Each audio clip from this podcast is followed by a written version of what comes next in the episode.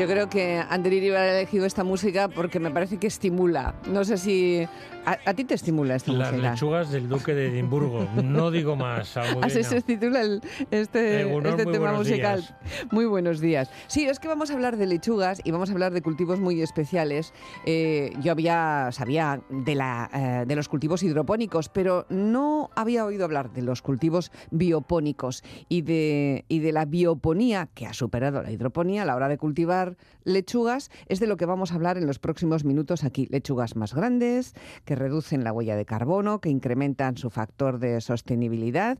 Y eso nos lleva a hablar de Naker, si no me equivoco. Sí, yo creo que es interesante, aunque posiblemente todo esto sea más cercano por primavera, yo creo que ya se ha superado un periodo importante de investigación, de pruebas, de detalles, de prácticamente dos años, y lo que vamos a hacer es acudir a Naker y, y entablar conversación con el jefe de proyecto e investigador principal del Departamento de Producción y Protección Vegetal de Naker, que no es otro que Patrick Riga, que nos está escuchando y que seguro que nos va a hablar de estos lechugones que superan un 20% a, a, las, digamos que son más mm, acostumbrados a ver en, en, tiendas y en huertas, pero bueno, que nos va a hablar sobre todo de eso, de la bioponía, su, esa técnica que ha superado a la hidroponía y, y, bueno, del camino que se abre en todo esto. Así ¿Qué tal, Patrick? Le, saludamos. ¿Cómo estás? Hola, buenos días. Muy bien, gracias. Bienvenido. Tú eres el jefe de proyecto, investigador principal de este departamento del que estamos hablando, en el que habéis estado investigando dos años sobre las humildes lechugas, ¿no? Sobre las humildes ensaladas de nuestra mesa. Eso es, sí, sí. Dos años de investigación de un grupo de investigadores. ¿Cuántos sois? Pues hemos participado unos, unas cinco personas, más o menos. ¿Y, este proyecto por qué, por qué comenzó y en qué momento? Yo creo que prácticamente ha terminado desde el punto de vista de la investigación, ¿no? Porque ya vais a producir, se puede decir así. Sí, bueno, no, bueno, a nivel de investigación nunca se acaban los ensayos. Como, en una casa, ¿no? Eso es, eso es. No, no, es cierto que lo tenemos bastante bien estudiado con las lechugas y las acelgas, pero vamos a empezar a estudiar con otros cultivos eh, estrellas, ¿no? Como el tomate y el pimiento. Caramba. Entonces, eh, bueno, ¿cómo empezó? Bueno, pues, eh, en realidad Naker siempre está buscando soluciones para reducir eh, o incrementar la sostenibilidad de las eh, empresas eh, agrícolas y también incrementar la rentabilidad de esas empresas. Entonces, siempre estamos buscando eso, soluciones para que, que, ayuden. Y una de ellas, pues, era la bioponía habrá que preguntar qué es eso de la bioponía y en qué en qué se diferencia de cultivos que no tienen tierra y que mm, funcionan con la fertilización gota a gota. Sí, bueno, es un cultivo hidropónico en el que las plantas eh, crecen en un sustrato que puede ser inorgánico como arena, perlita, vermiculita, pero también pueden estar en un sustrato orgánico pues como turba o corteza de algún árbol o fibra de coco y también está la opción de que estén flotando. Tenemos pues como unas eh, bañeras gigantes o una piscina gigante en la que tenemos eh, las plantas, digamos la parte de las hojas que están flotando encima de un corcho, una tabla de poliespan y las raíces están flotando en el, en el agua. Este es un sistema eh, clásico hidropónico en el que estamos regando con una solución mineral de abonos, de abonos minerales de síntesis y aportamos todos los nutrientes eh, con el riego, con el agua. Y entonces la idea era, eh, la bioponía lo que hace o lo que permite es sustituir parcialmente o totalmente los abonos eh, minerales de síntesis por abonos orgánicos y también utilizamos bioestimulantes, bioestimulantes eh, que son microorganismos que van a favorecer el crecimiento de las plantas. Eh, bien, pues eso es un sistema biopónico. Luego hay diferentes, digamos, eh, modalidades de, sistemas biopónicos, pero este es el principio, el aportar nutrientes a partir de abonos orgánicos o de residuos orgánicos al cultivo. Estamos hablando de lechugas más grandes y que crecen más rápido, casi nada. Sí, sí, eh, sí, porque eh, eh, tenemos una acción muy beneficiosa de los microorganismos. Estos microorganismos de los que os hablaba, que son bioestimulantes, pues interactúan a nivel de las raíces de las plantas y les permite eh, ser mucho más eficientes en cuanto a, absorción de, nutrientes y también de, agua. De hecho, pues eh, las, lechugas que crecen en bioponía pues eh, gastan más o menos un 20% menos de agua, lo que es muy importante hoy en día. Vamos, que tenéis a toda la Unión Europea contentísima con, con este invento, ¿no? Imagino que en otros países estarán en la misma línea de investigación, ¿no, Patrick? Son, unas prácticas agrícolas punteras e innovadoras. Sí, sí, no, pues eh, hay pocos, eh, digamos, pocos estudios eh, a este respecto. Yo creo que somos bastante pioneros. Es verdad que, que la bioponía en sí, pues se desarrolló bastante en los años 2000, 2004, pero era otro sistema un poco más complejo en el que ahí se dispone de, un depósito con materia orgánica y se añaden microorganismos para que vaya degradando esa materia orgánica y, que, digamos, eh, los nutrientes que van soltando eh, alimenten a las plantas, ¿no? que también se utiliza pues en, en acuaponía, que son sistemas hidropónicos donde crece, donde se cultivan o se crían peces. Pero nosotros lo que hemos conseguido es simplificar todo esto. Y directamente aportamos los abonos eh, orgánicos listos sea que la planta puede absorber directamente a nivel de las raíces y los microorganismos beneficiosos para que todo el sistema se active y la planta sea mucho más este, este chutada ¿no? con los microorganismos. Vale, entonces eh, esta la idea es que claro las personas productoras luego pues puedan eh, utilizar esta técnica para que lleven consigan más producción de lechuga o de acelga en el futuro de tomates o de pimientos y las lleven al mercado y nos vaya bien a todos, a los que compramos y a los que producen. Pero ¿qué es lo que necesitarán eh, poner en su huerta? ¿Una piscina? No sé, vosotros, qué, es lo, ¿qué es lo que vais a hacer exactamente? ¿Cómo lo habéis llevado a cabo exactamente? No, no, no. Nosotros trabajamos con un sistema, digamos, de... ¿Aéreo? no, no, hidropónico clásico, que, digamos, eh, son las raíces de la lechuga se están creciendo en, imagínate, un saco lleno de, de fibra de coco, que es como pues como turba o que, puedes utilizar en tu en un tiesto de con flores, eh, que son sistemas que utilizan los productores. De hecho, este año eh, vamos a hacer un proyecto piloto con agricultores para ver cómo funciona en sus instalaciones y adaptar un poco eh, la tecnología a las condiciones específicas eh, de, su, de su sistema productivo. O sea que ya vamos a, pasar a la fase eh, experimental de transferencia, digamos. Eh, sí.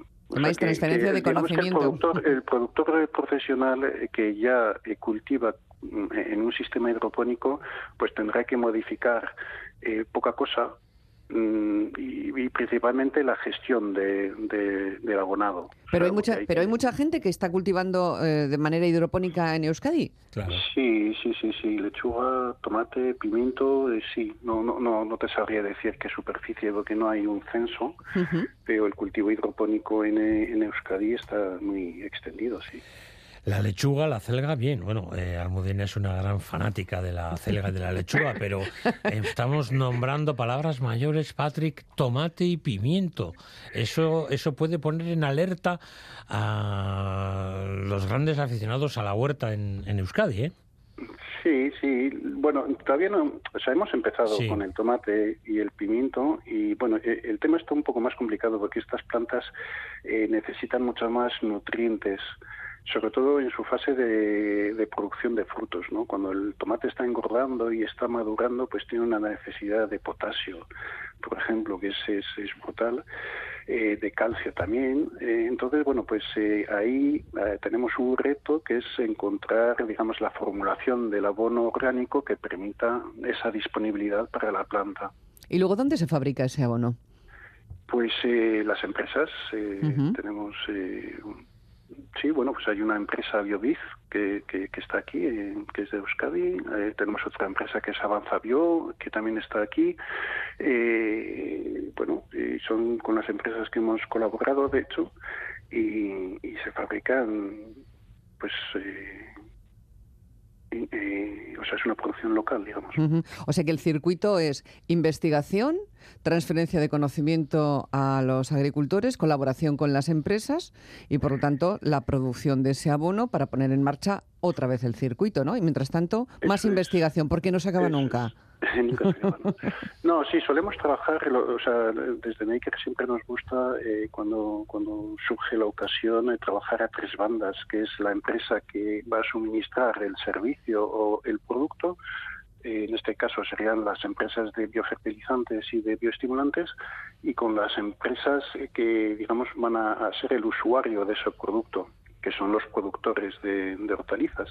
Mm y, bueno y nosotros. Entonces eh, aquí todo el mundo gana no porque eh, las empresas de, fertilizantes van a tener un producto que el agricultor ha validado y conoce y está contento con ellos. Y bueno pues eh, y además aumenta la producción reduce la aumenta la sostenibilidad y es más barato también frente a la frente a los fertilizantes tradicionales eso no te sabría decir porque, porque, porque está en negociación ah, entre empresas. Eh, bueno, sí, no, eso, ya es otro territorio distinto. Lo, ha dicho Patrick hace un instante, ¿no? Que Naker, BioBiz, Avanza Bio, que son empresas de aquí y que aquí se están haciendo cosas muy, muy, muy, muy interesantes y muy punteras a nivel europeo. Eh, mm. ¿Tenemos que sentirnos orgullosos? ¿Hay que sacar pecho o, no? ¿O hay que esperar? ¿O, o ya estamos en, en, en, este contexto, en, digamos que en una clasificación muy por arriba con respecto a otros países? Eh, yo creo que sí, a nivel de, tecnología de bioponía, sí, sí, sí, sí. Yo creo que somos pioneros, que luego, bueno, puede que, no estemos en contacto con, no sé, pues algún centro de investigación o que ya lo hayan puesto a, en punto, no, o sea que siempre estamos, eh, que, que, puede que, que exista y que lo hayan hecho, pero no, no nos consta. Eh, sí, sí, podemos sacar pecho. Y Patrick, cuando, cuando como consumidores vayamos al mercado, ¿sabremos que, de dónde vienen las, esas lechugas que estamos comprando? Si son las de cultivo biopónico o no. Mm, no, no. No, eso no, no, nos vamos a dar cuenta. No, porque no cambian, digamos que la lechuga no cambia. Que sabe igual, ya, eso ya sé. no cambia de aspecto, ¿no? Y sabe igual. Lo único quizás es que las hojas están un poco más, son un poco más crujientes. Eh, pero es, bueno, difícil, yo sería incapaz. Si me pones una lechuga delante de decirte cómo se ha cultivado, ¿no?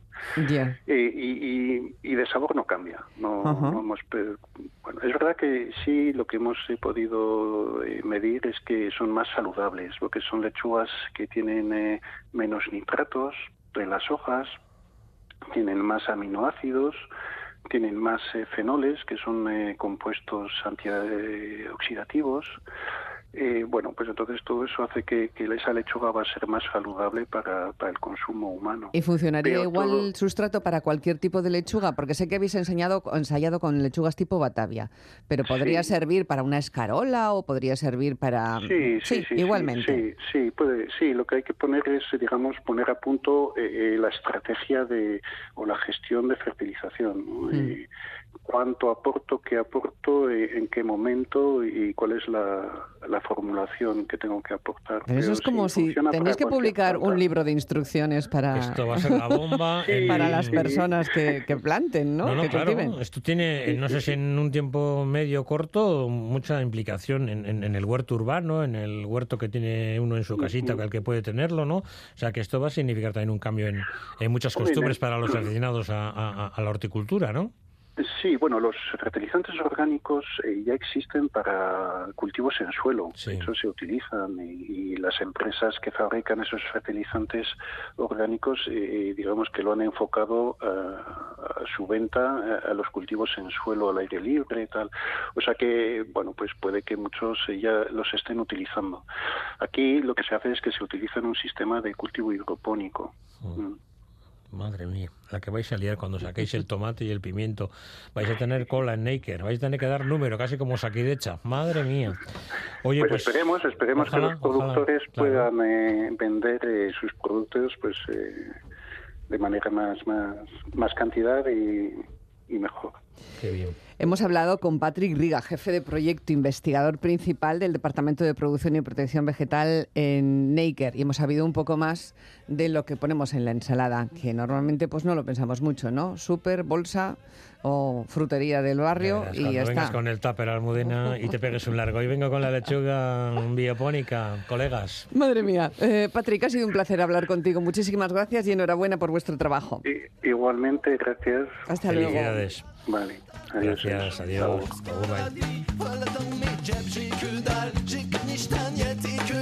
Alors voilà moi pour mon casse-dalle, j'irai pas aux États-Unis. Salade tomate oignon, qu'est-ce que tu mets dans ton kebab? Salade tomate oignon, qu'est-ce que tu mets dans ton kebab?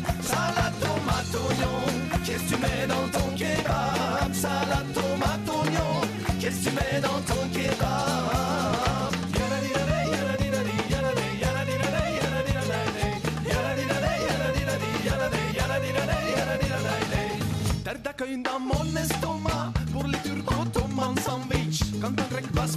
chez moi, bel con, cool, cool, cool, chiche.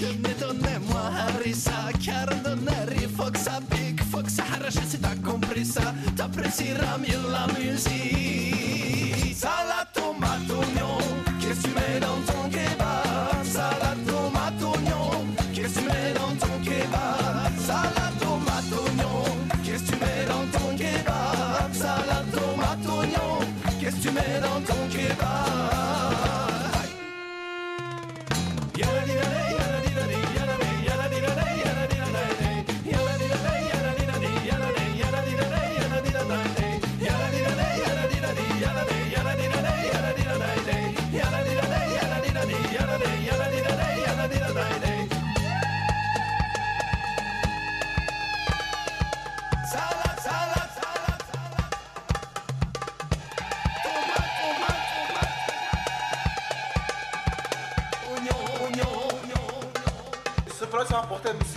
Pourquoi raconter des salades si tu restes sur place que nenni? Si c'est la cuisine de nomades, c'est mieux l'emporter sur la vie. Des Balkans aux Nord-Africains, du Moyen-Orient à Paris. On tapine pas pour les gros McDonald's au pays du kebab uni